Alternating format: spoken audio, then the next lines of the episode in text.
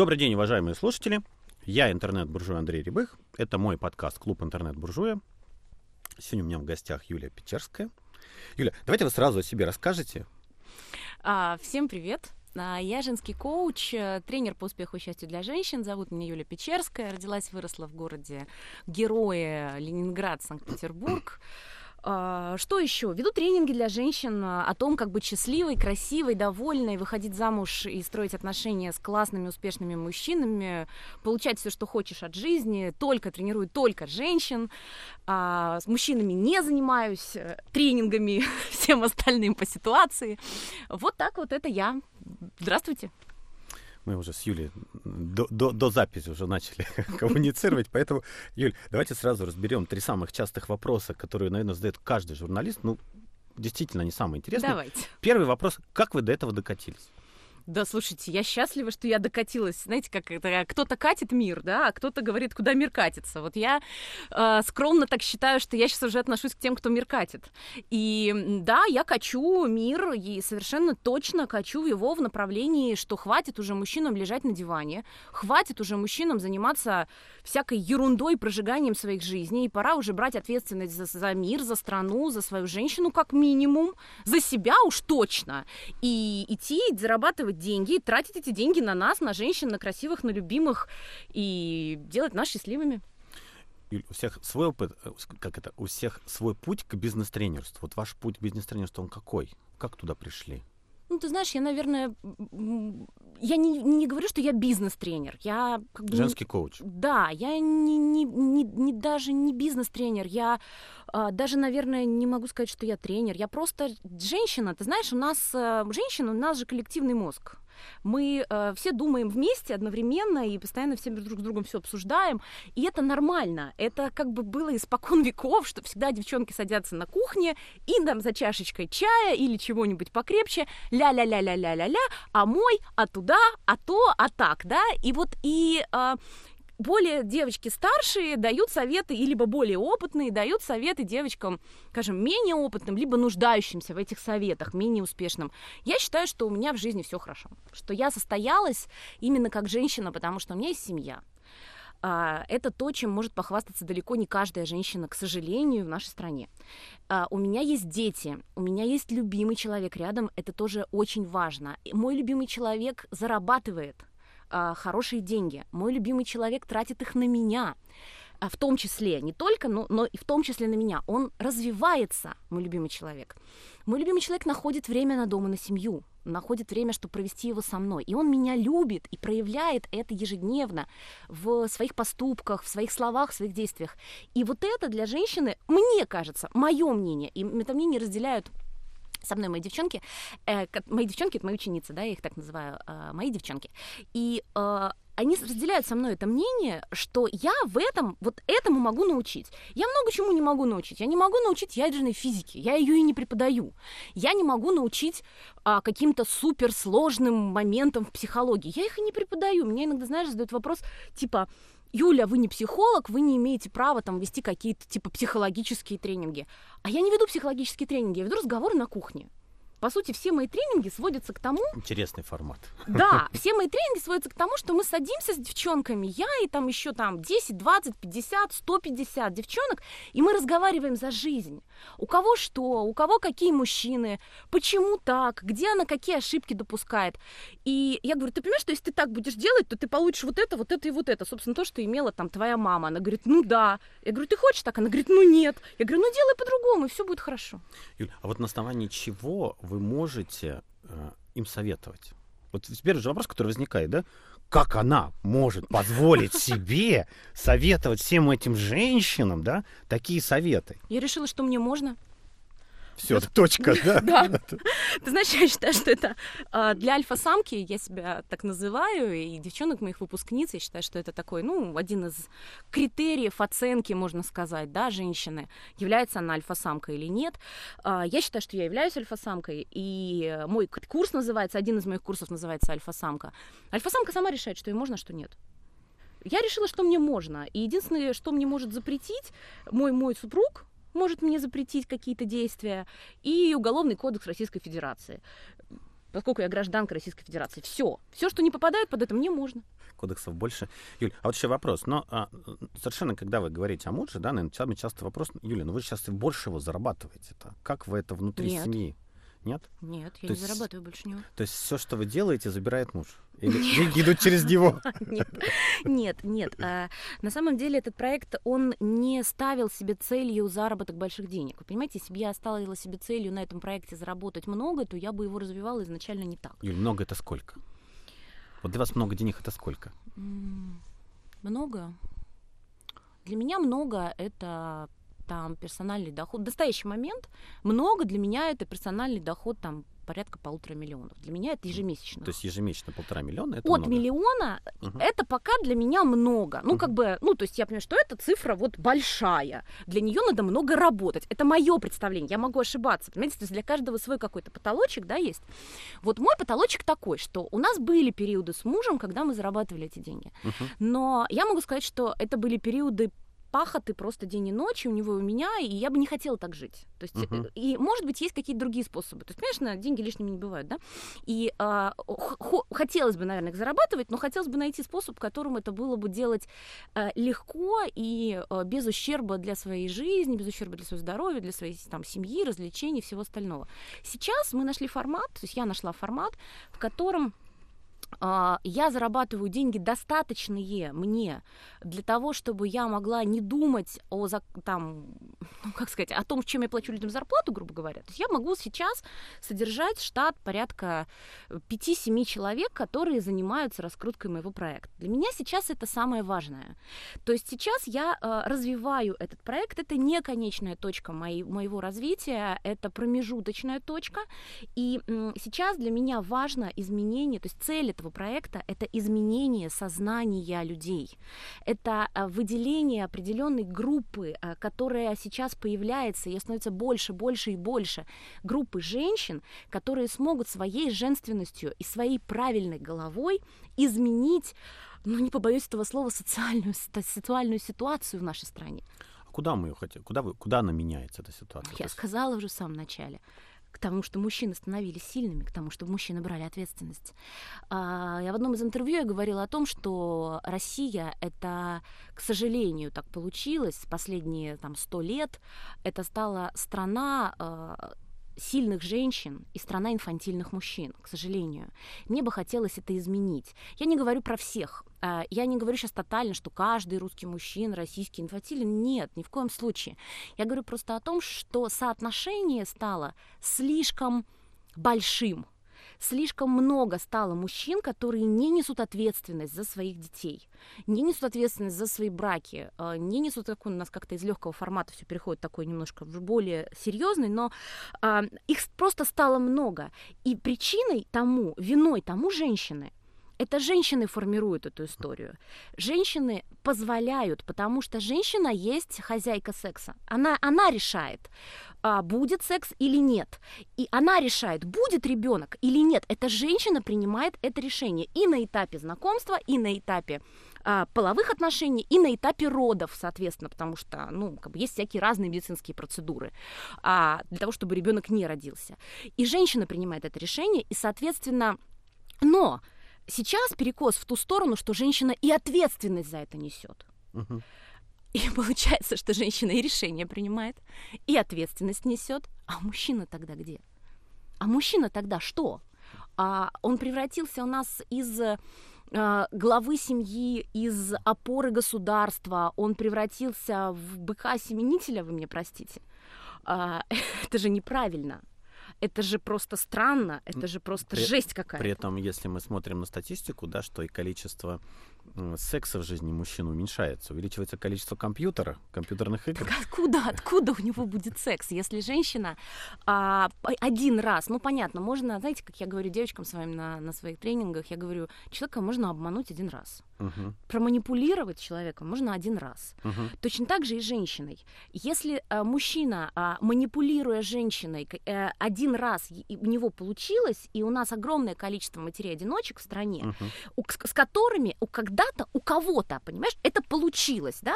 И Мгм. она вот сейчас оказывается в ситуации, что ей 22-23 года, она без жилья, у нее ребенку меньше трех лет, она не может его даже в детский садик отдать, потому что в Советском Союзе у нее была такая возможность, сейчас такой возможности нет. Она не имеет возможности работать, и хорошо, хорошо, если у нее есть родители. А вот теперь представь ситуацию, что этой девочке, которой 22 года, у нее ребенку год, у нее нет родителей и никого нет. Куда она должна идти, расскажи мне, чем она должна заниматься, какая такая профессия позволит ей, не напрягаясь, зарабатывать деньги на жизнь себе и своему ребенку? Какая такая профессия? Таких профессий мало. Такая профессия, я знаю одну профессию, тратя один час в день, грубо говоря, можно зарабатывать женщине хорошие деньги. Я никому не рекомендую в эту профессию идти, потому что вернуться оттуда очень сложно. И это точно не путь к женскому счастью. Так вот, а, меня а, периодически обвиняют в том, что я как бы а, ращу представительниц этой профессии. Наоборот, я говорю о том, что если вы не будете думать об этом, не будете думать о деньгах, не будете смотреть, что за мужчина рядом с вами и готов ли он нести за вас ответственность, то вы придете туда так или иначе, со мной или без меня, но скорее без меня, потому что я знаю другие способы. А, и они туда приходят. Да, и вот это ужасно. У меня есть девочки в, в общении. Я общаюсь с девочками сейчас, которые приходят ко мне на курсы, которые спустя какое-то время мне говорят, ты знаешь, Юль, я вот, ну, хочу тебе сознаться, я вот да. Я вот да. Я говорю, ну и что дальше-то? Что делать будем? Она говорит, ну, надо вылезать как-то отсюда. Я говорю, ну, давай вылезать уже, в конце концов. То есть, и, ну, конечно, это социальные вопросы. А виноваты в этом мамы этих девочек мамы. Во всем виноваты женщины. Конечно. Все, что касается социальной ситуации, uh-huh. ты понимаешь, виноваты-то в этом женщины. В том, что дети беспризорные у нас. Расскажи, как ты думаешь, кто виноват? Мужчина или женщина? Только не говори мне государство. Не, не смотри, в моей, не в, моей, в, моей, в моей картине, что вот э, и мужчина, и женщина равномерно отвечают за то, что между ними происходит. Да? То есть, безусловно, мы можем сказать, что во всем виноваты женщины, да, но и мужчины тоже несут ответственность за то, что происходит как, вокруг каким них. образом, да, мужчина несет ответственность, только каким образом у него эта ответственность наступает в современном обществе? У женщины ответственность наступает очень просто. У нее через 9 месяцев схватки начинаются. У нее ответственность и гормоны включаются. А у мужчины каким образом ответственность наступает? Расскажи мне, может быть, ты лучше знаешь, может, с мужской стороны хороший вопрос, который поставил меня в тупик полностью. Слушай, но здесь исключительно только внутреннее какое-то состояние. Вот мужчина либо принимает, что он стал папой, да, и он несет ответственность за эту женщину, неважно. Либо не принимает. Либо не принимает. При этом э, современное такое вот э, мне кажется, потребление всячески поощряет не очень это принимать. Угу. Потому что мы же про свободу, про Конечно. жизнь. Она же, понимаешь, она же в 16 с половиной лет сама знала, что если э, она будет не предохраняться со мной, то она может забеременеть. А что ей мешает в 17 с половиной лет пойти и сделать аборт? А что ей мешает? Я ей даже денег дам. Ничего, что у нее после этого как минимум моральная травма, если не говорить о физической, на всю жизнь. Uh-huh. Моральная травма у женщины, которая убила своего ребенка на всю жизнь. Uh-huh. И э, ты знаешь, был при- прикольный разговор у меня состоялся с одной парой молодой. А, им по 18 лет, парень и девушка, у них такая любовь, все красиво. И э, они несколько месяцев встречаются, там что-то полгода, даже больше, у них, значит, интимные отношения, все классно. И э, я их спрашиваю, они сидят рядом со мной, я спрашиваю парня, я говорю, ты ее любишь? Он говорит, да. Я говорю, а что ты не женишься на ней? Он говорит, так я молодой, еще мне рано. Я говорю, супер. Я ее спрашиваю, ты его любишь? Она говорит, да. Говорит, ты пошла бы за него замуж, если он предложил? Она говорит, ну я бы пошла, но он пока не предлагает. Я говорю, супер. Говорю, а что будешь делать? Ее спрашиваю, если забеременеешь. Она говорит, оставлять. В любом варианте оставлять. Я говорю, супер. Его спрашиваю, а что будешь делать, если она? Что будете делать, если она забеременеет? Он говорит, ну тогда трех месяцев это же не убийство. А, я говорю, хорошо. А, я говорю, ты понимаешь, вот вы понимаете сейчас, что потенциально передо мной сидит сейчас мать-одиночка, потенциально передо мной сидит мать-одиночка. И вот это ужас. Вот, вот, вот против этого Печерская борется на всеми своими видео про деньги, про мужиков, про олигархов, про бабло. Печерская вот про это говорит, понимаешь? И как раз вот эта цель. И любым способом. Ты знаешь, я смотрю периодические ролики а, в интернете разные. Есть такой клип, группа «Фабрика» записала, не родись красивой, а родись счастливой. Там, в общем, смысл такой, что девочек, э, вот этих прекрасных женщин, э, группы «Фабрика», одели в одежду, просто, извините, дешевых шлюх. Где это? Тому ли я дала? Не, не, Не нет, этот? нет, это клип. А, Ага. Клип называется клип группы Фабрика. а, не родись красивой, родись счастливой. А, там смысл в том, что девочек одели в одежду дешевых шлюх, вы, выпустили на улице какой-то совсем разваленной деревни. Мне кажется, Мгм. у нас таких и не Там существует трактор уже ездил, деревень. да? Там трактор, Мгм. какой-то автопром, и а, мальчики, актеры, набранные в этот клип, явно не отмечены интеллектом. Мгм. И вот, этот вот, вот эта картина, и заканчивается клип песни тем, что я тоже, типа, скоро стану мамой, и она такая вся Мгм. счастливая. Мгм. И вот в этом бреде она будет растить своего ребенка. То есть это настолько страшно. Ты знаешь, а, наша российская наша российская действительность, при том, что мы самая богатая страна в мире, никто с этим не спорит, при том, что наши женщины самые красивые, никто с этим не спорит, наши мужчины самые сильные, самые мужественные, это правда, и никто с этим не спорит, мы же такие все крутые, там вежливые люди и все на свете, но при этом у нас вот этот вот, вот этот вот бред с, деть- с брошенными детьми, с алкоголизмом, с матерями-одиночками и с полной разрухой в институте семьи.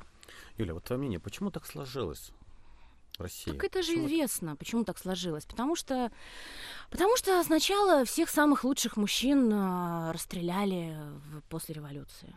Их сначала в революцию расстреляли, революцию, потом после потом революции, их после революции потом расстреляли. в 41-45. Потом еще раз, да, потом одно другое. Они все равно остались, но самое главное это система образования. Когда у нас девочки и мальчики учатся вместе, когда у нас э, девочек, то есть э, когда у нас мальчиков унижают с первого класса, что, чего нельзя делать категорически. Я категорически считаю, что мужчин в процессе воспитания унижать нельзя. То есть мужчин к нему нужно относиться как Ты к буд- считаешь, что надо разделить обучение, да? Мальчиков отдельно, девочек отдельно, То- да? Только так. Мальчиков отдельно, девочек отдельно. И тогда и формировать правильный образ мальчиков и девочек э, друг у друга, организовывать им какие-то совместные мероприятия. Вот этот трепет, который будет у них перед этими, ах, девочки, ах, мгм. мальчики, он будет формировать правильное, правильное смущение, и, а правильное смущение является основой сексуальности и Мгм. будет гораздо лучше. Ты знаешь, я сейчас готовлю программу, она будет э, посвящена именно сексу. У меня не, не, не было пока таких программ, но я сейчас готовлю программу, штудирую литературу. э, Она будет посвящена сексу и как раз-таки правильному отношению в паре для того, а, правильному отношению друг к другу и правильному в какой-то степени самоограничению по просмотру всякой порнографической продукции, всего остального. Для чего?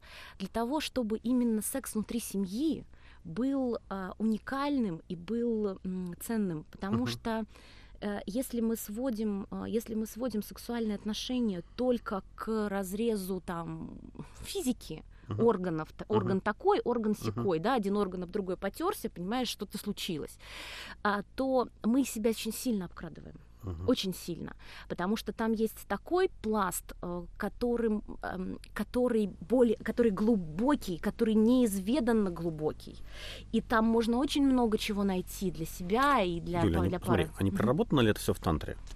Да, конечно, конечно. А, Это все проработано в тантре. Тантра это очень классно, но просто то, то, те занятия по тантре, которые я проходила, они, ты знаешь, слишком ми- мистифицированы. Мгм. Я опять-таки не говорю, ты же понимаешь, я не говорю ничего нового. Я ничего нового не придумываю. Я просто а, систематизирую ту информацию, которая есть, которая существует, и даю ее в перевариваемой простым человеком форме, да, А, и та же самая тантра, то есть у меня будут какие-то практики, что-то взятое из тантры, но с убранным всем вот этим вот э, мистицизмом, скажем так, излишним. И а, объясни, объяснено это все будет через э, то, что ну просто так надо делать, потому что это улучшает сексуальную жизнь, скажем так. Я вернусь к своему первому вопросу Давай. все-таки. Вот какие пять вещей сделали, сделали Юлю коучем для женщин? Вот если откатиться, все, что Мама. было... Мама. Мама меня сделала коучем для женщин. А что мама Да, тебе такое мама мой отдала? коуч. Мама коуч? Тогда не было такой профессии. Она мой коуч. А мой коуч. Мама мой коуч. А мама с- кто по профессии? А мама учитель музыки для детей в детском саду. Идеальная работа для женщин. Абсолютно. У меня папа сильный, мама красивая, мама блондинка. А папа кто, если не секрет? А папа у меня инженер. Угу. Он, э, он сначала инженером был, потом занимался предпринимательством достаточно длительное время. Он никогда не был супер богатым человеком, но ты знаешь, во-первых, мы никогда не голодали, даже в самое тяжелое время в 90-е годы. Когда денег не было в доме вообще, он уходил утром, вечером приносил деньги uh и приносил продукты. А, мы ездили на море раз в году. Ну, то есть мы не были там олигархами, кем-то там таким, но мы ездили на море, у меня была более-менее приличная, нормальная одежда. А, и я точно знала с самого рождения, что всему, что я имею, я обязана папе. Uh-huh. И мама это подчеркивала каждый день. Она каждый день говорила, папа пришел, иди встречай отца потому что папа при, приносит тебе все, что ты имеешь в настоящий момент. И цени его. Ты знаешь, я его очень люблю. У меня отца не стало 12 марта этого года, он умер. Э, случайно так получилось. Э, медицинская статистика попал просто в статистику, не вышел из, из операции, из наркоза. Вот. Э, и я очень по нему скучаю, потому что это та поддержка. Конечно, я вышла замуж давно. Я вышла замуж в 18 лет, и все мои вопросы... Сколько же вы в браке уже? 20... Это мой второй брак. А, второй? Да, это Хорошо, давай по очереди. Мама. Угу. Что еще тебя сделала вот коучем? Хорошо, мама. Второе, наверное, сейчас я подумаю, я не готовилась к этому вопросу. Второе, что меня сделало женским коучем. Второе, что меня сделало женским коучем, это Наталья Путова. А, есть такая девушка, если она меня услышит, Наташа, спасибо тебе огромное. Э, и вместе с тобой, наверное, эту, эти лавры разделит Лана Голденбланк, две, две женщины, которые а, являются лидерами одной из сетевых компаний в которой я пробыла пять лет. А, то есть это сетевой маркетинг? Да, это сетевой это маркетинг. Очень, на самом деле, по-моему, вот то, что я знаю по самым ученикам, это очень хорошая школа. Да, сетевой маркетинг очень хорошая школа, как школа, э, как школа э, продаж, что я проходила, я это все знаю, школа бизнеса, но самое главное это школа женственности, потому что эти женщины, несмотря на то, что э, многие говорят, что сетевой маркетинг это место одиноких женщин, но есть женщины, которым удается в сетевом маркетинге э, иметь э, сильных интересных мужчин и правильно с ними выстраивать отношения. Вот эти две женщины, про которых я говорю, это как раз-таки такие женщины, у которых интересные, сильные, прекрасные мужчины. Василий и Олег, э, это тоже были мои наставники. Ну, они э, в общем, в общем, могу долго об этом говорить. Это, наверное, второе, вторая причина. А, третий, это вторые люди, которые на меня повлияли. Третий люди, которые на меня, третий человек, который на меня повлиял, это Вадим Шлахтер. Mm. Да, очень сильно на меня повлиял Вадим. Как Вадим? Я хорошо знаю Вадима. Да. Как он повлиял? Сейчас расскажу. А, дело в том, что, будучи еще... А, с ним, наверное, разделит эту пальму Юрий Мороз может быть, знаешь, да? Его? Знаю. Вот, потому что, когда мне стало 18, я там что-то вылезла в интернет первый раз, вот тогда мне появился первый компьютер. Кстати, мой первый компьютер подарил мне мой будущий муж. Uh-huh. Еще мы с ним только начали встречаться, он сказал, что ты там, я говорю, я компьютер хочу. Он говорит, и что? Говорю, я говорю, да, у меня ну там, я накопила, но я думаю, мне не хватит. Он говорит, поехали. И мы поехали, он мне купил компьютер. Это было, наверное, вторая или третья неделя нашего, наших с ним отношений. В тот момент это были ну, приличные деньги, даже, даже для него. Uh, он был молодой парень, чтобы вы понимали, ему было 23 uh-huh. года. Uh-huh. Вот. Uh-huh. Uh, я стала смотреть ролики в интернете, uh-huh. ролики Вадима, и стала получать рассылку Юрия Мороза, uh, «Школа своего дела». Uh-huh. И там очень много было о роли женщины. Uh-huh. Вот это мне тоже как-то запало. То есть мне а было... Что Вадима взяла? Вот, потому что Вадима очень такая, у него, на мой взгляд, мужская школа, такая жесткая. Меня оби меня задело, что меня не берут в Спарту. А. Ты понимаешь, я, я писала, я говорю, я хочу, я достойна всего самого лучшего в этой жизни, возьми меня в Спарту. Он говорит, ты баба. Это не твое дело. Рожай детей. Найди мужика. Я говорю, у меня есть мужик. Он говорит, вот мужика своего приводи, сама, не, сама тебя не пущу. Я думаю, блин. Я разозлилась, ты знаешь. Сейчас мы тоже с Вадимом дружим. Но а, сейчас я обнаглела и подружилась с ним. До этого я так была так восхищенная девочка. Но он очень сильный тренер, у него очень такие яркие мысли, во многом провокационные, которые мне легли. То есть я считаю, что то, что он говорит, а, особенно его книга, если мы будем с тобой дойдем сегодня до книг, я расскажу еще об этой книге, книга «Правильные сказки». А, а я рекомендую всем «Боевая машина». Это, Тоже это, хорошая это вот первая книга. Я считаю, что это книга, с которой любой предприниматель должен знакомиться, потому что все идут, читают Тарасова. Я говорю, знаете, есть замечательный питерский автор Шлахтер, посмотрите, он не хуже, даже лучше Тарасова проработал, но он еще показал психические состояния. Он показал, как входить, как выходить. Ну да, ты знаешь, просто эта боевая машина, она больше... Мне вот никогда не было интересно про драки. Ну, она мальчиковская чисто. Да, мне, мне вот про драки никогда не было интересно. Почему? Потому что, во-первых, я драться не, не умею, ну, во-вторых, я четко понимаю, что если даже я начну драться, то мне надо бить так, чтобы он уже не встал. Чисто шлахтерский подход. Потому что если, а, если он встанет, то я уже точно ничего не сделаю. Четыре. Пятое бы что сказала последнее? Вот что, что повлияло на тебя, что ты стала? Мой муж. Муж. Ой, нет. Какой? Пос... Крайний. Крайний. Последний, да? Крайний. Это крайний или последний? Крайний, крайний. Я, я не знаю, потому что жизнь, она, ты знаешь, какая... Что это за сомнения такие? Это не, это не совместно, это не сомнение. Это свобода.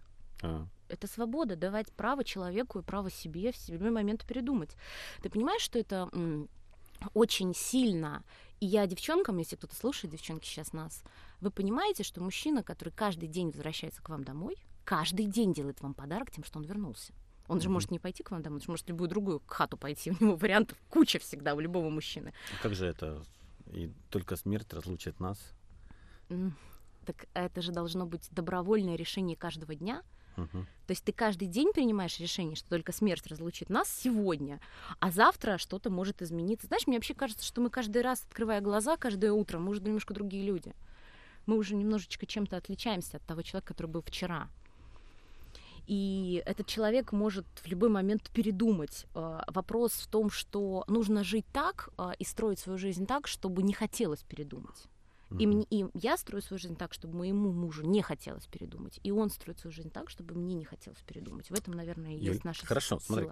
Вот эти... Подожди, пятый, пятый. А, мне... пятый. Ну, пятый. сказал муж. Ага. Муж и сын. А, и сын. Ты знаешь, когда у меня родился сын, у меня до этого была дочка. У меня дочке уже 13 лет, она взрослая барышня. Я поняла, что это другой мир. Uh-huh. Я это не только поняла, я это почувствовала, потому что этого я это понимала умом, но я не чувствовала это. То есть были какие-то такие абстрактные мужчины, знаешь, как будто бы картинка плоская. И тут вдруг они стали объемные, uh-huh. а, потому что он, ему сейчас три года, он уже мужчина, понимаешь, он мужик. У него свои какие, у него он совершенно по-другому развивается, не так как до девочка, он совершенно другой, у него со мной совершенно какие-то особенные отношения, и а, он и мой муж вместе показывают мне вот этот многогранный, потрясающий, невероятный мужской мир, который безумно меня привлекает. А, ты знаешь, никаких галлюциногенов не нужно. Достаточно посмотреть на мир вашими глазами.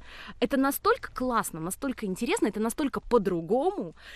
И возможность донести на женском языке до девчонок вот это, что вы такие прикольные и такие вообще ну, нет даже слов, нет, мимимишные существа. Мимимишные существа, да. Да, и, и вас надо любить. Ну, только надо вас правильно любить, потому что вы такие сложные существа. Ну, в общем, есть всякие нюансы. Все, я все сказала, пять. Сейчас к этому вернемся. Угу. Хорошо, смотри. Когда ты говоришь коуч, для тебя это что? Что ты вкладываешь? Что такое коуч для тебя? Коуч это человек, который говорит неприятные вещи для того, чтобы у человека был результат. А. Того, с кем он общается. Хорошо. А, следующий вопрос, который задают чаще всего ролик вот этот, который набрал, который самый провокационный, который притащил тебя к Малахову, он случайный? Или вот ты специально понимала, что будет такой эффект, и вот а, он э, снят был случайно, я была просто в запале на одном из тренингов, меня перло, мне было хорошо, и я вот его сделала. А, ну, просто сняла, это живой тренинг, uh-huh. это кусок это живого... Видно, да, это видно, что живой да, тренинг. кусок живого выступления. А потом я, э, когда монтировала этот тренинг, он у меня сейчас, этот тренинг есть в продаже, его можно купить, называется «Как увеличить доходы мужчины два и более раз». Это три с половиной часа, часа видео. Вот это самое начало, самый кусочек начала. Я когда монтировала, думаю, а выкину выкину-ка я его, потому что он такой бомбовский. Я думаю, что-то с этим произойдет. И ты знаешь, первые три недели ничего, ничего не, ну, не происходило. Ну, писали какие-то, я закрыла комментарии там через на второй день, потому что поняла, что что-то пишут. Ну, писали один комментарий в день, ну, два, ну, пять. А, что-то там uh-huh. кто-то напишет. Потом ВКонтакте там что-то мне напишет, ну, один человек, ну, два. У меня были открыты личные сообщения, мне писать все, что, все кто угодно. Я была просто такой, знаешь, маленький тренер, который там что-то себе там тренерит потихонечку. И тут а, вдруг в конце мая я вернулась из Москвы, у меня был тренинг в Москве. А, я вернулась из Москвы, и вдруг у меня начинает разрываться телефон. Мне начинают звонить все возможные каналы. У меня контакт сходит с ума, потому что у меня по 200, по 300, у меня по по три человека в минуту начинают мне писать всякую фигню ВКонтакте. Как ты могла такое написать? Это было самое мягкое. Самое мягкое, да? Да, это мне писали мои одноклассники. Юль, а вот скажи, возбудилась больше всего в отрицательном смысле мужчина или женщина? Мужчина, конечно. Чем? А, 70, больше, больше, порядка 80%, 73% се- сейчас, ну, как сейчас уже меньше, сейчас уже 65, а, мужчин, которые смотрят на мои кана- мой канал. То есть мой канал сейчас 65% смотрят мужчины, только оста- остальные женщины. Сколько вот в процентном соотношении негативно восприняли этот посыл?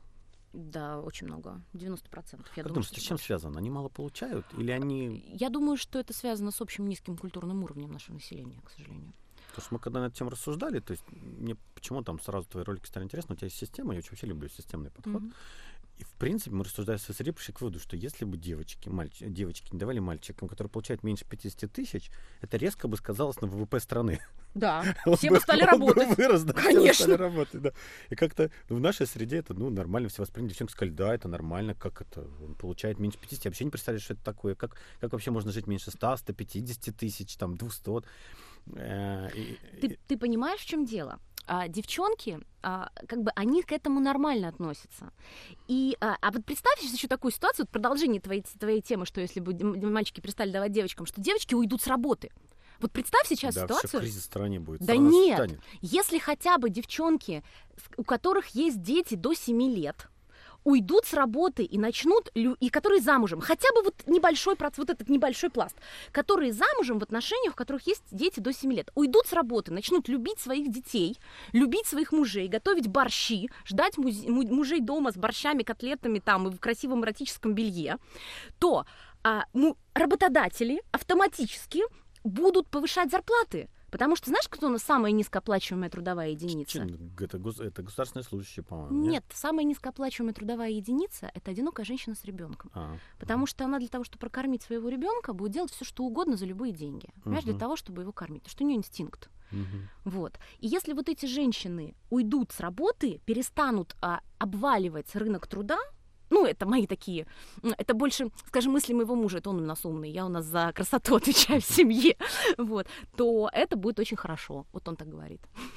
Ну, вообще мне идея нравится, что если женщины с ребенком до 7 лет будут сидеть дома, то, в принципе, это положительно сказ. Не, конечно, это мужчину в самом начале вобьет жуткий кризис, выбьет его из зоны роста, в танчики не поиграть будет. Конечно, же, зона роста танчики очень сильно влияет. Да, то есть Там все, зо- сам, все деловые зона- партнеры в танчиках сидят. Зона, зона там. комфорта. Выбьет Мгм. его из зоны комфорта, он некоторое время к нему будут приходить дети, говорит, папа, хотим кушать, Мгм. а он не знает будет, что делать, но потом он начнет расти через годик, через годик-полтора, я просто про, про срок. А, Юль, а какой вот есть статистика, за сколько мужчина вырастает? Три месяца. Три месяца он вырастает на сколько? Два раза.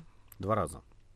За три месяца мужчина, который хочет. Ну, то есть мы берем ситуацию. Мы а, берем самый низ, потому что Мы там- берем любую ситуацию, вот я тебе могу сказать, смотри, любая ситуация, мужчина, который... Мы берем от момента, когда он смирился. Мгм. То есть мы не берем период, когда он там сопротивляется, говорит, я не хочу, иди на работу там.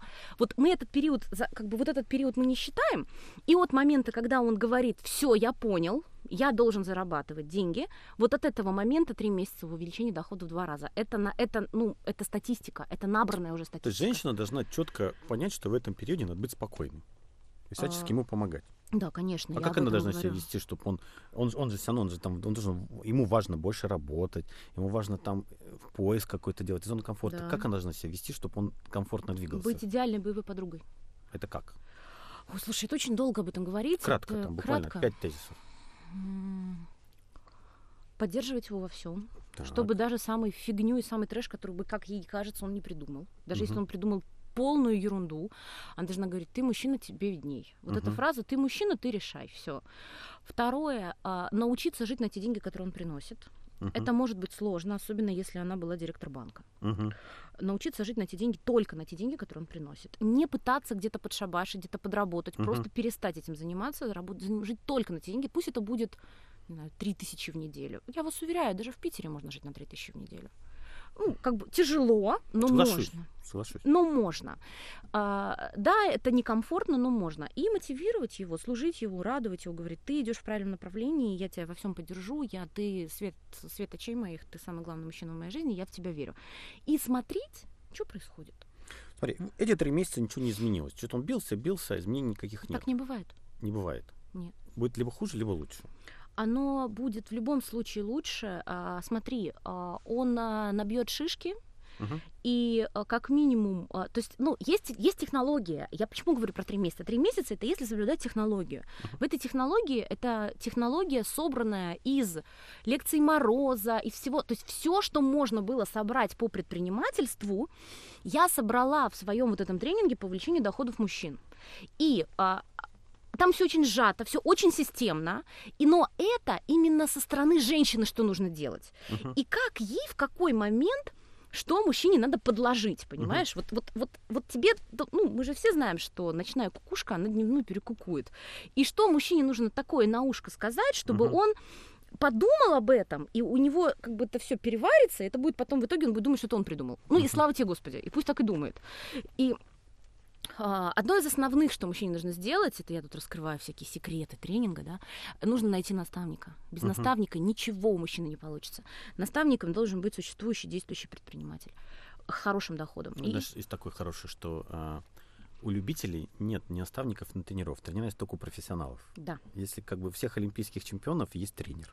Вот, я об этом и говорю, что если мужчина хочет увеличивать свои доходы, а, эффективно ему нужен наставник. Причем этот наставник может быть в любой сфере. Вот мне иногда говорят, что а, типа военнослужащие, госслужащие, а, МЧС и все остальные, они Нет, как у нас есть такие кейсы. Это, как правило, игрок с рынка, который на несколько порядков денег зарабатывает больше Да. тебя, великолепно понимает твой бизнес. Ты приходишь, ему спрашиваешь, он тебе там в 50 минутах рассказывает, что делать. Для тебя это колоссальные инсайты, да, и Да. ты идешь... Просто я среди учеников это часто вижу. то есть Да, это- да, да. То есть и это работает в любой сфере, в любой. Э, Для, на- когда мужчина находит наставника, у него все идет и все прет.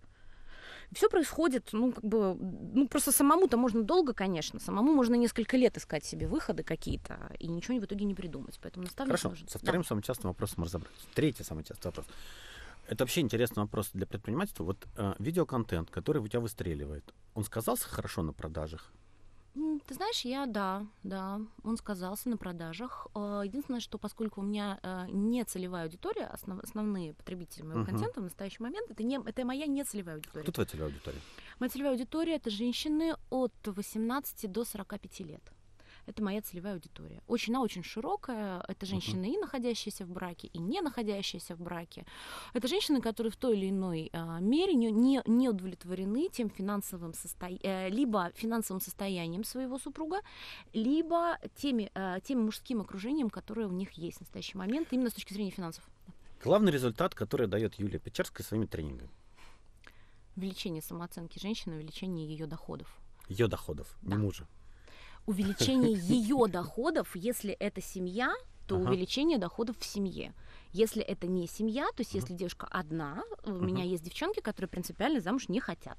Мгм. Они говорят, я не нагулялась, вот мне там 38, а я только жить начинаю, потому что я Юлю Печерскую встретила, и я сейчас тут такую всем устрою. И они живут для себя.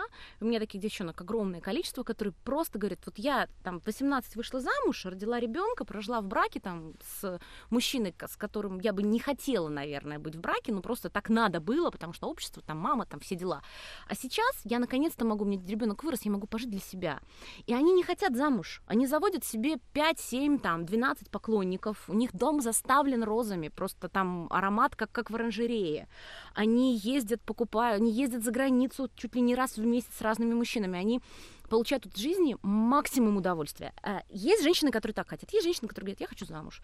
Я хочу семью, хочу замуж. Они выходят замуж, э, ну, получают предложение в течение трех-четырех недель после тренинга. Ну, большинство большинство, потому что технология достаточно простая. Если голову чуть-чуть поменять, чуть-чуть, то, как бы, смотри, когда женщина готова к браку и подходит для брака, таких женщин мало женщин, которые готовы к этому, подходит и может быть эффективно в этом. И а, мужчина, если такую женщину видит, он его так хватает и говорит, все, все, со мной пойдешь, все. Ну вот так это и происходит. Они выходят быстро замуж. А, если этого хотят. Э, есть девчонки, которые улучшают отношения в своих браках, которые э, работают над улучшением отношений в браках. Но могу сказать, что таких немного, потому что замужние ко мне приходят меньше, ну, немного. Ну, видимо, в силу моей скандальности, там, одно, другое. Замужние девочки приходят ко мне реже, чем, то есть, ну, где-то примерно одна из десяти бывает у меня замужняя девчонка в отношениях, uh-huh, uh-huh. которая эти отношения планирует сохранять менять. Угу. То есть бывает девчонка, когда мы начинаем тренинги, я говорю, ты замужем? Она, ну, там, кто замужем, поднимает руки, говорит, планируешь сохранять отношения, ну, брак? То есть ты пришла ко мне, чтобы сохранить угу. или чтобы не сохранить? Ну, то разбираемся потом по ходу. Юля, я когда смотрю вот ролики, я вижу, что у тебя школа есть определенная, да, и как ты закрываешь, ну, на это. Коллеги, для тех, кто не сталкивался с инфобизнесом, закрыть это значит э, вставить продажу продукта, либо... Э, середину, да, да, в середину своего продукта. Угу. Ты очень хорошо закрываешь, у тебя очень хорошо в конце построена продажа следующих частей. Даже здесь ты уже несколько раз делала продажу. А, где училась этому? Сетевой маркетинг. То есть это там, да, произошло все, да? Сетевой маркетинг у меня была очень хорошая школа. Я не в теме сейчас э, сетевого маркетинга очень длительное время, больше 7 лет я этим не занимаюсь, но очень уважаю эту сферу именно как школу подготовки. И один, одна из лучших э, компаний в то время, когда я этим занималась, именно по системности, это была компания Гербалайф. Uh-huh. По системности, по, по передаче информации.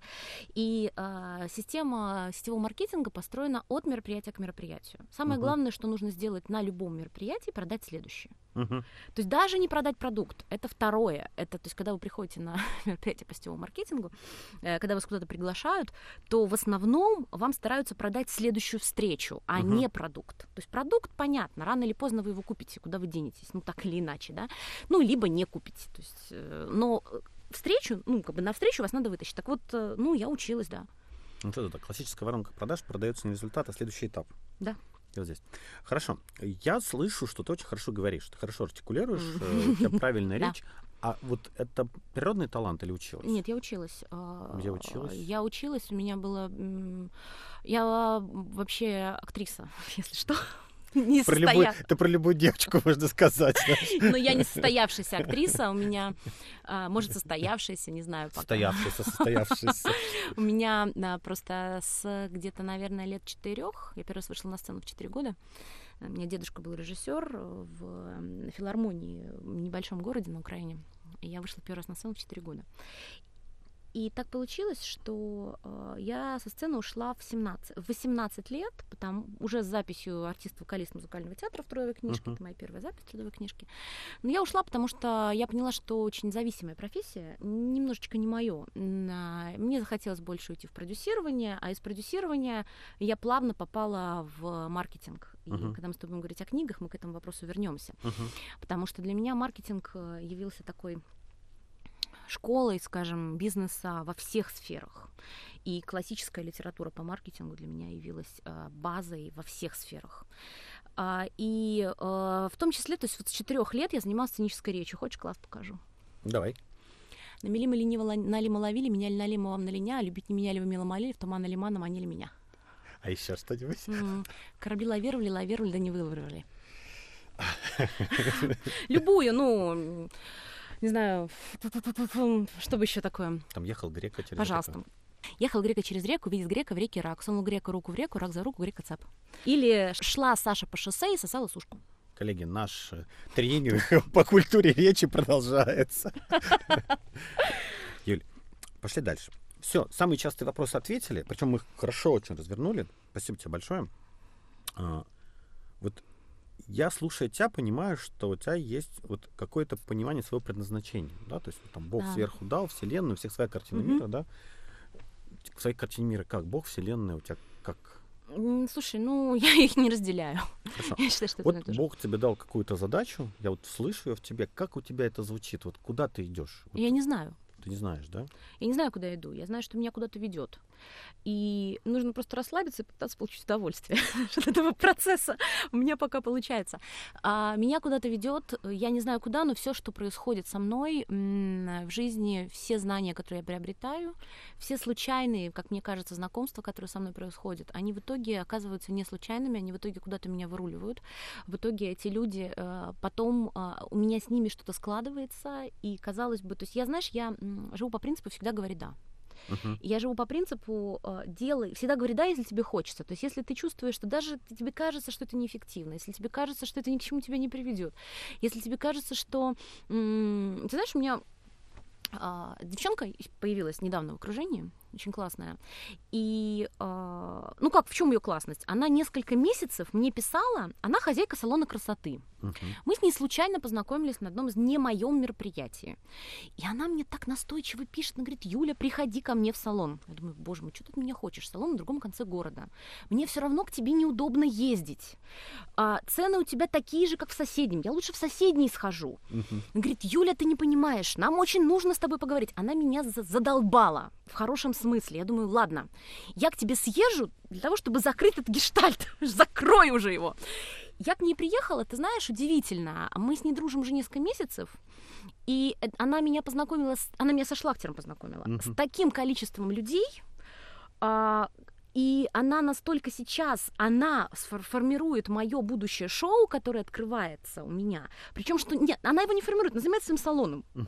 Но она позвонит мне и скажет, слушай, слушай, Юль, тут такие ребята, надо с ними поговорить. И она меня сводит, она называется, занимается вот этим вот, ну, нетворкингом в хорошем, вот в каком, в классном смысле этого слова.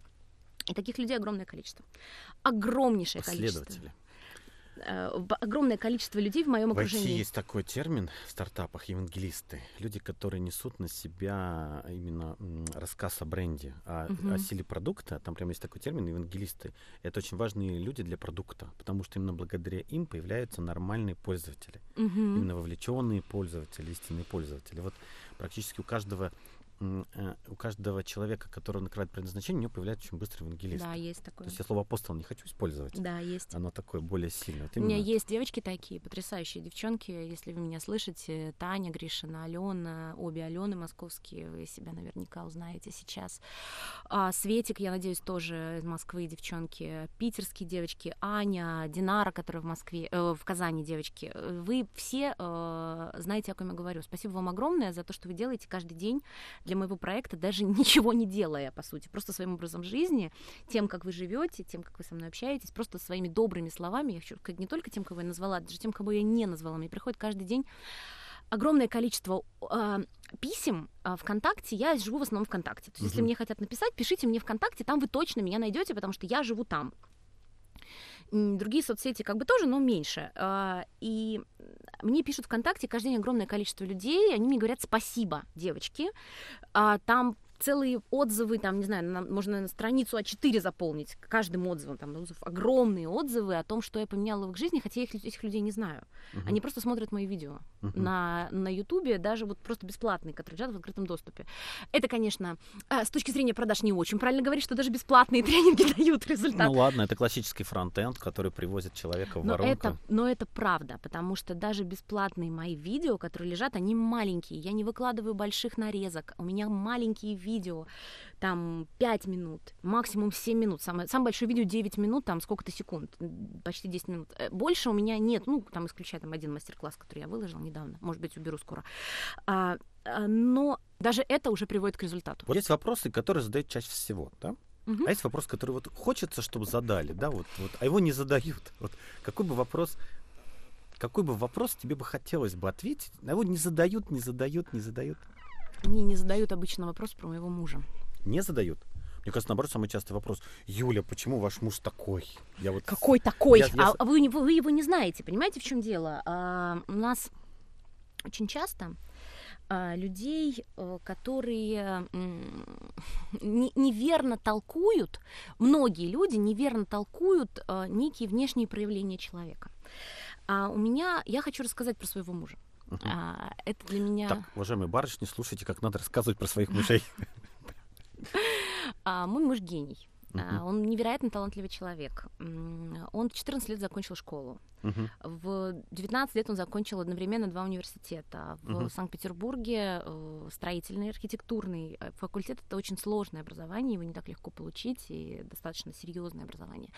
И университет в Ганновере одновременно. Uh-huh. Он знает несколько языков. Он uh-huh. очень талантливый мужчина, он талантлив в бизнесе, он организует с нуля огромное количество разных интересных проектов но он не, он не, не звездный человек. Uh-huh. То есть он не, не, он не блогер, он не ведет блог. Знаете, сейчас очень много таких стало мальчиков от бизнеса, которые там в 20 лет говорят, я там, там хозяин того, хозяин всего, и, и я там такой крутой, и вот и у них там огромное количество подписчиков, и ни у кого не возникает как бы вопросов относительно, а, э, скажем, успешности этого мальчика. Хотя люди, которые занимаются бизнесом, а, они понимают, что, ну, как бы там все не так может быть сладко, как он рассказывает, всегда есть свои нюансы. А, тем не менее, я знаю большое количество мужчин, в том числе и мой муж, которые ездят на самых обычных машинах, которые ведут самый обычный образ жизни, при этом делают очень интересные дела и являются очень интересными людьми. Как правило, это мужчины, как раз таки мы с тобой говорили в самом начале, о моих взаимоотношениях с мужчинами. А, и это мужчины, которые всегда платят за женщин, даже если это не как его изменились женщина. твои взаимоотношения с мужчинами после этого легендарного ролика, попадания тебя на телевизор? Очень хорошо. Радио. Знаешь, очень хорошо изменились. У меня отсеялись, отсеялось большое количество левых людей. И это... Левые это какие? Левые, это без денег, это глупые, левые, это, это лю... Э, левые, это... Ты знаешь, вот мое мнение, что такое нищебродская философия? И? Я мое мне. Я мое. Угу. Вот когда человек э, думает о том, как можно другого поиметь и желательно поменьше вложить в это ресурсов своих, а это нищебродская философия. Когда угу. мужчина пишет, неважно при этом, сколько он зарабатывает, угу. когда мужчина пишет женщине в первые разговоры а, на сайте знакомств или еще где-то таких ситуаций очень много, а, в первые разговоры на сайте знакомств, типа, поехали ко мне, будем там заниматься всякими другими историями, да, он ее не видел, понимаешь, угу. даже еще. А вот это, и когда она ему в ответ говорит, ну, давай мы с тобой сначала куда-нибудь сходим, он говорит, а что я буду, типа, как бы, типа, сходим, но только, типа, платим пополам, понимаешь, вот это нищебродская философия. Понимаешь, вот у меня, слава богу, и мужчины, и женщины с этой философией отсеялись, в том числе мои бывшие одноклассники ну, у меня есть несколько моих бывших одноклассников, которые мне написали целые просто не негатива. Ну, я даже не буду отвечать, просто заблокировала и все. Что еще изменилось в отношениях с мужчинами? А появилось много других мужчин. Каких? Глаза загорелись. Каких? Таких, как ты, например. Это комплимент, спасибо. Да, таких, как ты, таких, как Вадим Шлахтер, таких, как Роман Масленников, это пиар-менеджер, таких, как Ар- а, Артем, Антона Арсланов, это угу. ведущий радио «Комсомольская правда», мы после интервью дружим, таких, как Андрей Малахов, мы стали ну, не а близкими, вот, но хорошими приятелями. Вот вход к Малахову, слушаюсь и повинуюсь, это была отрепетированная речь? Это был Нет, это, моё, это моя спонтанная реакция. Ты знаешь, я, когда вижу сильного мужчину, это нормальная реакция женщины, у нее подкашиваются коленки, и хочется сделать вот так, все. Вот Малахов как бы сложить ручки. Не, у меня нет миллиона рублей. Как-то сразу начал отнекиваться. Ну, нет, он наоборот, он сказал, что у него... Он не сказал однозначно, кстати, что у него нет миллиона. Я бы попросила, может, у него и есть. Мы пока не выяснили еще этот вопрос с Малаховым. Как это... так сразу это... Настолько, настолько быстро поймал подстройку, что сразу так постарался, что сейчас будут... Сейчас придется с деньгами расставаться. Все. Андрей профессионал, конечно. А, ты знаешь, не, все меряется деньгами, и деньги это самая простая, но далеко не сам, это самое простое, но далеко не самое ценное, что может женщина получить от мужчины, и что мужчина может, вот ну, что может получить в отношениях. Я немножко э, это ускоряюсь, да, потому что хочется еще задать массу вопросов, у нас с тобой остается не так много времени. А, вот ту классификацию, которую ты предлагаешь, да? Мужскую, женскую, точнее. Женскую, мужскую, женскую. Угу. Ну, с мужской я могу с тобой дискутировать долго. Она как модель интересна. Угу. Но, но она не новая, мне это кажется. Со- это социальный дарвинизм, есть да. такое целое направление. Из него вырос расизм, нацизм, еще масса всего. Э, ну, как опорная классификация, которая объясняет хоть какую-то модель Вселенной, принимаю. То есть, да, мужчина есть альфа, и на самом деле пусть все стараются быть альфами.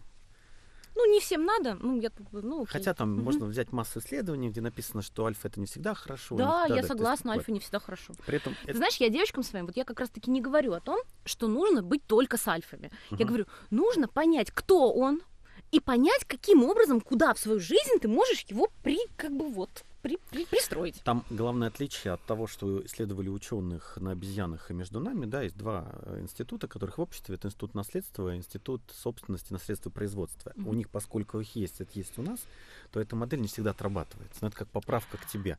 Ну окей. Ты это никогда не рассказываешь. На самом деле человек э, благодаря наследству и, и собственное средство производства может быть успешен, оставаясь и бета, и гаммой. Да, дальше. я нисколько с этим не спорю. Дело же не в том, успешен он или нет. Знаешь, меня периодически обвиняют в том, что мужчина там успешен или не успешен, а, и я в альфа это обязательно большие доходы. Я нигде ни Нет, разу не сказала этого. Нет корреляции между, Конечно. между социальной иерархией и деньгами. Конечно. Она, и я... безусловно, и- как бы не прямая. Прямая, Не да. И я ни в одном видео своем не проводила такой прямой корреляции между социальным уровнем и деньгами. Но в зависимости от социального уровня разные модели взаимоотношений мужчины и женщины функционируют. А почему ты взяла эту? На самом деле существует масса классификаций. Есть, например, там кастовые классификации. Почему это а, самое комфортное тебе А показалось? кастовая такая же. Там ничем не отличается только название. Ну, во многом они похожи. Не Слушай, ну, мне, мне нравится. ну, то есть почему? вот Ну, оказалось комфортно для моего для себя. Хорошо. Мне удобно. Про девочек. Мгм.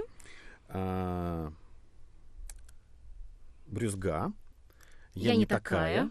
А, блядь, проститутка, извините нас за нелитературное слово. А, Настенька, боевая подруга Настенька. Правильно Да, воспроизвела? все правильно. Правильно.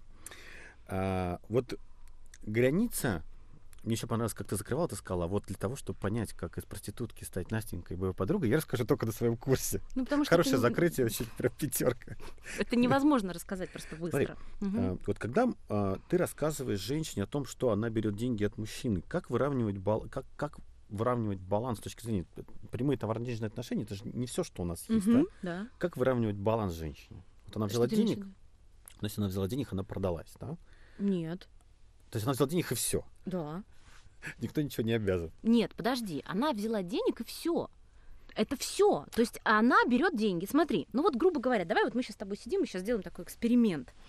Вот мы с тобой сейчас здесь сидим, да? Вот я к тебе приехала сюда. Тебе нравится со мной общаться? Да. Скажи, пожалуйста, какую сумму ты мог бы дать мне сейчас просто так?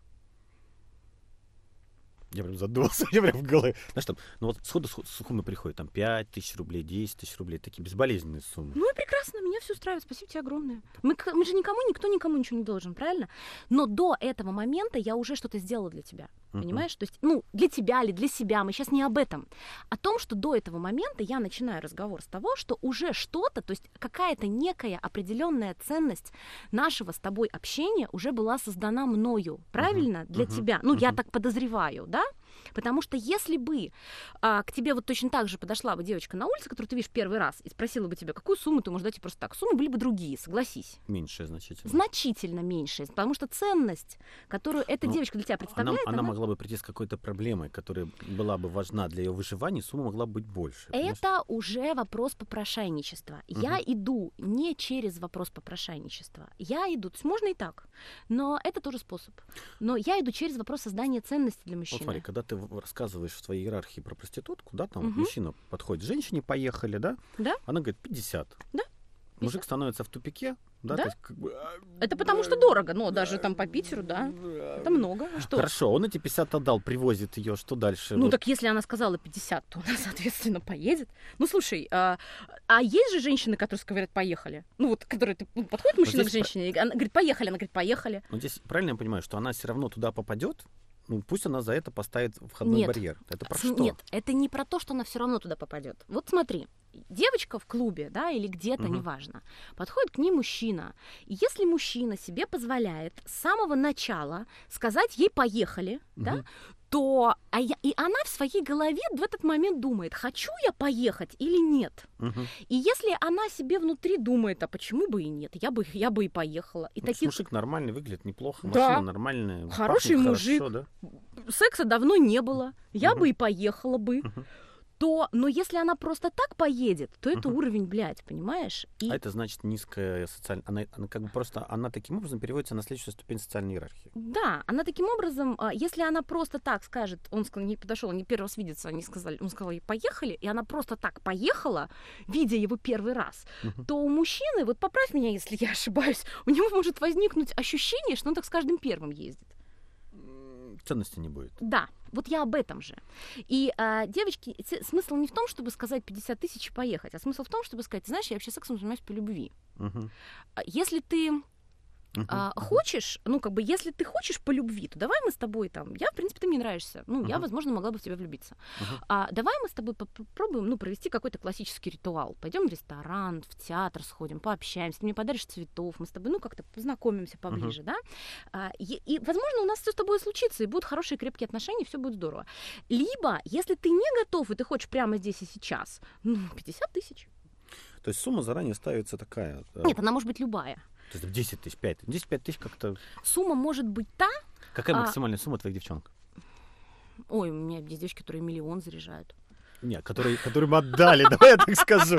Какая максимальная сумма, которую мужчина проинвестировал в будущее? Да, слушай, у меня нет таких случаев, а, потому что изначально сумма называется та, которая, ну, которая, скорее всего, будет нет. То есть, понимаешь, я не воспитываю проституток, смысл-то не в этом. Это способ отказать. Это способ отказать мужчине, показав ему, а, каким образом он сейчас к тебе отнесся. А, потому что есть в бизнесе такая вещь, заградительная цена. Мы Да. не можем сказать Да. клиенту нет, но мы говорим миллион. Да, А ты клиент такой, «О, вы что, охренели? Извините, это столько теперь стоит. да, То есть мы просто не говорим нет. Да. А если мужчина согласился? Сказал, все, вот миллион на, поехали. так надо говорить ту сумму, на которую ты согласна. А если неправильно посчитала? Всегда же можно передумать. Девочка отличается, знаешь, чем классно быть девочкой? Всегда можно передумать. То есть она ему говорит миллион, он, он, он, он, он говорит на, она говорит, слушай, я уже передумала три. Да, да, да, да. Он такой, да ты офигела. Она говорит, да. Да, я офигела. Мне Печерская разрешила офигеть. И вот эту фразу в конце вставляет, да? Мне Печерская разрешила офигеть. Да-да. И он такой, а если пять? Она говорит, тогда десять. Нет, ну а, смотри, а, я тебе, может быть, открою секрет. По Мужчина же большому начнет- счету, начнется торговаться, увлечется. по большому счету, у любой женщины есть цена. Ну, это еще в старом анекдоте про Бернард Шоу, помнишь? Я говорю своим девчонкам периодически про то, что в осажденном Белграде секс стоил банку тушенки. Мгм. И это просто вопрос, э, как бы, насколько ты в данный момент готова и насколько тебе в данный момент нужны деньги. Вот и все. То есть я не... Ты понимаешь, я не моралист. Мгм. У нас проституция — это административное наказание. И если она готова, в конце концов, за это платить таким образом, ну окей. Многие люди, знаешь, витрины бьют и потом несут административное Я бы, я бы вообще пока в оценку не лез. Окей, есть я человек- не оцениваю. Нет, я- Если я, она я считает... с тобой, я с тобой согласен полностью. Человек имеет право выбирать свою жизнь так, кому хочется. Да? То есть это вот его право, которое дал ему Бог, да, и вот. А дальше это уже Я как он за оцениваю. это платит. Да, я Давай- считаю, что ее... Давай да. дальше. Мгм, давай дальше. Настенька, бывай подруга. Поскольку, ну вот, сейчас очень много бизнесменов жили, жили хорошо, потом кризис, они упали вниз, потом вверх. Вот переход из Настеньки в боевую подругу и обратно, чтобы девушка не потерялась. Как он происходит? Мгновенно. Мгновенно, то есть раз, она теперь боевая подруга, Да. которая готовит борщи, спокойно выносит Настенька что- тоже готовит борщи и тоже все А выносит. как это- вот, вот какая между ними разница тогда между Настенькой? Разница между Настенькой и ее подругой в том, а, что у Настеньки есть свои проекты. Настенька занимается своей реализацией. А, А боевая мгм. подруга занимается реализацией своего мужчины. Тотально. То есть все, что ему нужно, она делает. А, то есть, когда происходит кризис, она оставляет все свои проекты, помогает вернуть благосостояние семьи в надлежащее это, потому что деньги генерируется мужчина в основном, да? Всё И правильно. потом, как только количество денег в семье становится нормальным, она опять уходит в свои проекты. Всё правильно. Она уходит в свои проекты зачем? Для того, чтобы не потеряться? Она уходит в свои проекты, потому что кому-то нужно это делать. Нет, смотри, она уходит в свои проекты. Почему? Потому что если она будет с мужем все время, теряется ценность. Если она будет все время в семье, она станет ему неинтересна. То есть вот как- Нет, она может быть все время в семье, она все равно будет ему интересна. Настенька как раз-таки, она, ну, может заниматься своим проектом, может не заниматься никаким проектом, она может заниматься только семьей. Мгм. Если там больше четырех детей, я думаю, женщины меня поддержат. Конечно, больше двух и трех уже. Да, то есть это ну, ничем больше просто невозможно заниматься. А либо, если у нее немного детей, да, то она может заниматься какими-то своими проектами. Либо у нее может вообще не быть детей, она может Мгм. заниматься. То есть это все очень индивидуально. А, просто вот ты меня спросил про разницу между Настенькой и его подругой, она как раз-таки вот в этом. То есть Настенька, она больше Настя больше, Настенька больше такой, такая тамагоча, понимаешь? По сути, для жизни бесполезная, потому Мгм. что мужчина, зарабатывающий хорошие деньги, он может м, купить борщ, понимаешь? Он может нанять себе Мгм. уборщицу и все на свете. Но он а, живет с этой женщиной, потому что эта женщина, ну знаешь, мы же мы же любим домашних животных, грубо говоря. Ну, я, не, я другую аналогию проводил, на самом деле. Ты очень правильно поймал слово Настенька, это сразу Морозко вспоминается. Да, вот это вот, да, да? да. А, Морозко и аленький цветочек. Как я всегда рассказываю своим ученикам, да, что главная задача женщины в семье это а, а, экологично утилизовывать деньги. Да. Это главная задача, как бы это вот, если у вас проблемы с мужем, значит, вы не научились этому учиться. Мгм. Причем экологично Да. утилизовывать деньги. Да. Вот этим, не, Да. не тратить их вот так, чтобы он возмущался, а в том, чтобы он видел, что, а, ты из этого меняешься. То есть переход Настеньки, боевую подругу происходит, когда она четко видит, что кризис, бизнес упал, да, и она начинает мужу помогать, пока финансы не выровняются. Когда она видит, что мужу это нужно. Когда Ну, она в видит, что- сейчас вижу в кризис очень много Да, таких да, ситуаций. да, да, Сейчас да. очень, очень много бизнесов просели, у кого-то рухнуло, и мужики как бы Просто, они просто немножко еще отвыкли работать в таком режиме. Сейчас все вернулись в режим, которым они начинали, потому что очень много бизнесов просело. И вот, вот, и вот по-разному ведут себя жены, и очень это интересно. Да? То есть как, как жене... А, а жены-то привыкли к тому периоду, и они уже как бы не готовы помогать, и конфликт это порождает. Причем серьезные конфликты в семье это порождает. Ну, если она, собственно, не готова помогать, еще раз говорю, мужчина основа твоего, твоего выживания. Что значит ты не готова кому-то мужу помогать? Ты знаешь, у меня никогда не было вопросов, что папа, ну, вот у меня настолько это вот настолько вбито в голову, что если папа вечером не придет с работы, то и кушать будет нечего, понимаешь? То есть поэтому нужно сделать все для того, чтобы папа пришел, и для того, чтобы ему хотелось прийти, для того, чтобы он хорошо отдохнул вечером дома, и утром ему хотелось идти снова на работу. И у нас в семье сплошные девочки, мама и две дочки. И мы папу окружали просто вот... э, У меня в семье одни мальчишки. А папе моему повезло. Видишь, как повезло. Я вот интересно. Юль, последний вопрос. Какую бы ты хотела историю о своих девчонках рассказать сейчас? У меня огромное количество Вот историй. ту, которую... Какую историю ты бы хотела? Ты знаешь, никого не удивляешь, что девчонкам дарят машины. Да ладно, куча удивиться, я думаю, Да, как? уже, мне кажется, это нормально. А еще, знаешь, машина без, без секса. Да, без секса. это вот Пятое вообще это свидание, да. Пятое свидание машина. Машина без секса. Да, а какие проблемы, если для мужчины это... Ну, то есть смотри, вопрос опять-таки, та сумма, которую ты мне озвучил, ну вот мы с тобой сидим, да, и ты мне озвучил сумму, которую ты можешь сделать для меня просто так. Эта сумма зависит на самом деле только от твоего уровня доходов. То есть если бы ты там, ну, если бы для тебя купить машину было бы равно, там, 5000 рублей, грубо говоря, то ты бы машину бы мне Нет, купил. это Кусок мне понятно. Точно да. так же, понимаешь? Это тебе понятно, а им-то, может быть, и нет. Я же для них рассказываю. Ага. Вот. И да просто вопрос уровня мужчины и вопрос той ценности, которую она ему создала. Ты понимаешь, что достаточно часто эти машины, они не сексом вообще, они вообще с сексом не связаны. Связано с теми эмоциями, которые она может ему дать. Потому что Конечно. предприним- коллеги, я от себя добавлю, потому что я тоже очень много на эту тему рассказываю. А, Мужчина-предприниматель, у него вся проблема с эмоциями. Да. Бизнес эмоции выжигает очень сильно. И женщина, которая начинает его наполнять эмоциями, она для него очень ценная.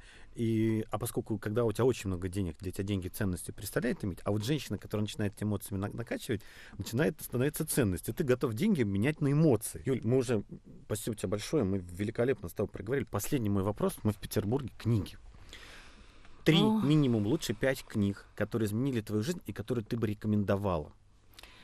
А, я, окей, первая книга, лучше даже фильм. Можно книгу смотреть, но можно смотреть фильм, причем все возможные экранизации, которые существуют. «Гордость и предубеждение» Джейн Остин.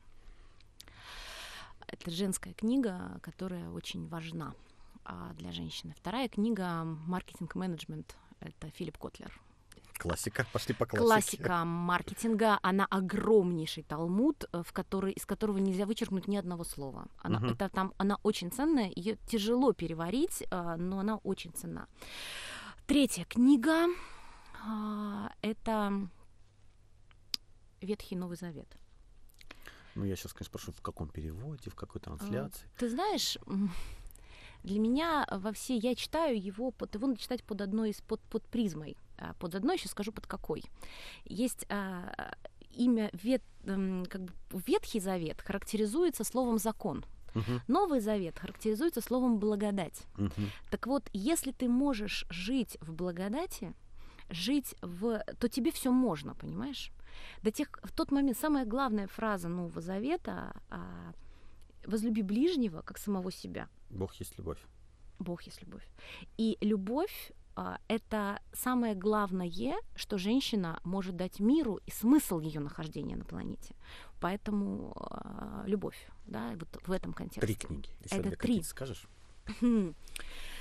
А, Правильные сказки Вадим Шлахтер, но это такая больше легкая литература для таких Мне больше- кажется, у Вадима нет легкой литературы. Великолепно просма- Ну, я как бы знаю практически, наверное, все его книги, у него нет легкой литературы. Есть еще а, две книги, я их хочу объединить. Это Алан Пис, язык, телодвижений. Можно ее прочитать, а, хорошая книжка. И вторая книжка, она про способы влияния на людей через разные манипуляции. Это книга сборник манипуляций, а, там их огромное количество, а, и она прямо вот идет, э, я не помню название, ну, я просто расскажу о ней. Если вам удастся найти такую книгу, обязательно ее купите и читайте. Я не помню просто название а, сейчас. Ам, Там, значит, смысл какой, что там идет э, описание, описание афоризма. А, у, слушай, искусство войны Лаудзы. Это просто невероятная книга. Цуци, Лао Цзы, ну ладно, там несколько Ну, вариантов. да, да, искусство войны. И вообще философские книги читать полезно. И, конечно, девчонки, биографии великих женщин. Какой? Да всех подряд. Ну, какой бы первый вот ты писал? Е- э, обязательно. Екатерина Великая. А, сейчас сериалов очень много про нее. Смотрите, кому лень читать. Екатерина Великая, потом а, Клеопатра, бесспорно. Хочется рефреном пустить песню. Тут шальная Императрица. Ла-ла-ла-ла. Ей все можно. Спасибо тебе большое Да. за великолепный рассказ. Уважаемые слушатели, Юля великолепно рассказала о том, что она делает, сделала несколько продаж, учитесь, мне очень понравилось, как она это сделала. Скажи им что-нибудь. в конце. Приходите ко мне на тренинги, слушайте мои видео, а, общайтесь со мной. Я очень интересный человек. Вот. А что-нибудь такое миссионное? Миссионная. Любите мужчин. А Мужчины... мужчинам? Мужчина есть основа э, мироздания, и если мужчина не принесет вам мамонта, то его вам никто не принесет. Прини- Цените мужчин. Супер. И второе, что я хочу сказать мужчинам, мужчины цените женщин, потому что если даже у вас очень много мамонтов, но вам некому их нести, поверьте мне, они вас не обрадуют. Супер. Спасибо большое. До свидания, уважаемые слушатели. До свидания.